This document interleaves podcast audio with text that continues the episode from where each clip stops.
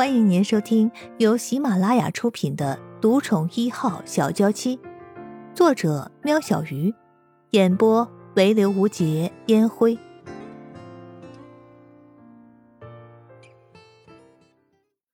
第三十一集，声音人拿出手机拨给江琪，响了一阵子才被接了起来。盛小姐，总裁醒了。哦，不是。我只是有个小问题想请教一下。好，等我一下。话筒传来椅子挪动，接着是开门关门的声音。呃，不方便讲话吗？方便，请说。江琪走出会议室，让全公司的高管、主管都等着他。主子未来的夫人打来，不方便也得方便呢。呃，你们昨天中午和客户去哪里用的餐啊？昨天，啊，就楼下的意大利餐厅呀。啊，没关系，只要是主子未来夫人问的问题都是重要的，要问前天的也行。啊哈哈，呃，我知道了，谢谢你啊。啊，陆安局，我只是去和陈哥吃个饭而已。你看到我们也不过是打个招呼，在想什么呀你啊？声音人拧了陆安觉的耳朵。吃饭干嘛让他动手动脚的？大笨蛋，你不会这样就吃醋了吧？我和陈哥就像是兄妹，兄妹你懂吧？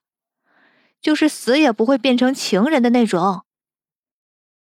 你当人家是哥哥？人家没当你是妹妹，那种眼神我懂。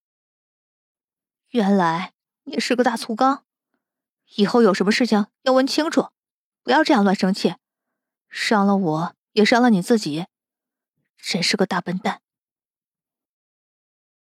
不会有下次了，我承认我是大笨蛋，爱惨你的大笨蛋。声音人把脸埋在陆安觉的颈窝。声音闷闷的说：“你怎么还不醒啊？如果你马上醒过来，我就原谅你。”真的。陆安觉沙哑的出声，两手捧住声音人的脸，让自己看清楚声音人的表情。啊，你醒了！我先叫后。对不起。陆安觉打断了声音人。把声音人压在自己身上。嗯，你是不是早就醒了？啊？那你还装睡？欠揍是不是？臭流氓！声音人一点也不费力气的站直身。我怕你不原谅我。陆安觉的喉咙干到发不了声了。声音人倒了杯水给陆安觉。你都听到了，声音人的脸微微的泛红。陆安觉点点头。你不可以说话不算数。你说原谅我的。喝了点水，声音稍微的出来一些。哎呀，你别说话了，难听死了。声音人又倒了杯水给陆安觉。陆安觉摇摇头，指了指自己腰部下面的小帐篷。宝贝。帮我！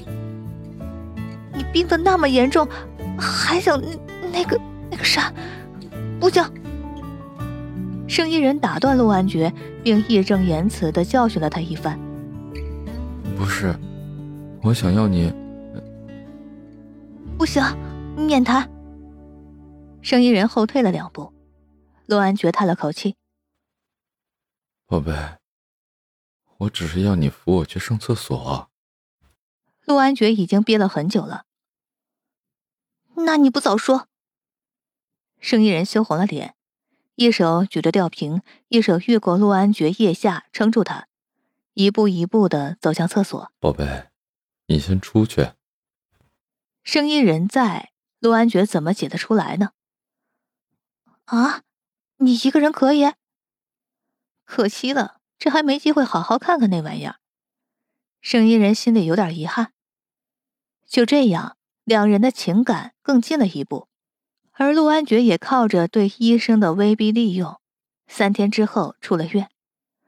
出了院的陆安觉坐在自己的客厅里，一脸的病容。哎呀，叫你不要这么早出院，你就是不听。生意人倒了杯水给陆安觉，宝贝，过来。本来闭目休息的陆安觉张开了眼睛，干嘛呀？叫狗啊！声音人不情不愿的，但还是走了过去。看他病还没好的份上，让让他。声音人才一走近，陆安觉就把他抱了个满怀，故意沙哑着声音，贴着声音人的耳朵说：“我可以证明我好了，要看吗？”你，你，你别想把病传给我！生意人全身战栗了一下。那天的恐怖感觉依稀还在，陆安觉感觉到了，没有再做进一步的动作。后天就是你生日了，我们去法国好吗？爸妈也好久没见到生意人了。去法国？不行，我爷爷要帮我在老宅办个生日宴会，邀请函都发出去了，我妈也要提前回来的。生意人这几天接到老妈的电话。老妈只交代会带个人回来给他认识，压根儿也没提到陆安觉，这反而让他觉得奇怪。妈不是都知道了吗？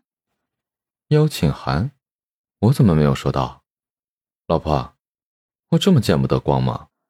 陆安觉把头埋在生意人的肩窝，发现生意人僵硬起来，心疼了一下。生意人假装的要去洗手间，逃离了陆安觉的怀抱。宝贝，对不起。陆安觉等圣衣人关上房门后，双手插进发里，深深的自责。你是怎么了？他是陆安觉呀，你这么害怕他做什么？他又不是故意的，不是说好原谅他了吗？你这个胆小鬼！生意人对着镜子自言自语。当晚，陆安觉以感冒还没有好的理由，让生意人睡在自己房间。不是说要证明给我看病好了吗？就知道陆安觉除了是个臭流氓、烂禽兽，还是个大笨蛋、假大骗子。坐在床上的声音人把枕头当成陆安觉，狠狠的揍了好几下。想起回来的时候自己的异样，感觉到了吗？生意人咬着下唇思考，这几天在医院，陆安觉也只是抱抱生意人，只有一次叫生意人一起睡床上，生意人僵硬到不行，最后还是生意人听到陆安觉睡着的呼吸声，才睡到另外一张床上。等到陆安觉醒来时，看到他，他也没说什么。陆安觉的房门开了，宝贝，怎么还没睡？别担心，我没事。快去睡。陆安觉眯着眼睛看着站在床边的生意人，这小东西换了这件睡衣来是想逼死他吗？蓝宝石的缎面细肩带，长度只盖到臀部，胸前镂空的黑色蕾丝，露出了生意人大片的肌肤。陆安觉压抑着自己的欲望，深沉的眼眸不敢再看生意人。你为什么不看我呀？声音人爬上床，掀开陆安觉刚刚才盖到头顶的被子。宝贝，我……哎，我不想伤害你啊！陆安觉话还没有讲完，声音人的手指抚上了陆安觉的唇，轻轻的沿着他好看的唇形游走。你现在回去，还来得及。陆安觉抓着声音人的手，粗重的喘息让陆安觉看起来有点呼吸困难。声音人慢慢的跨坐在陆安觉的身上，露出了无边的春色。声音人满脸娇羞，学着以前陆安觉用在他身上的招式还给陆安觉。来不及了！陆安觉一个翻身，把声音人压在身下。陆安觉多次在声音人害怕而颤抖的时候停了下来，但又在声音人把火挑起来后又继续。直到声音人突破心魔，接纳了陆安觉，两个人才精疲力尽的沉沉睡去。欢迎大家给我点赞评论，有什么疑问可以在评论区留言哦。听众朋友，本集已播讲完毕，下集更精彩哦。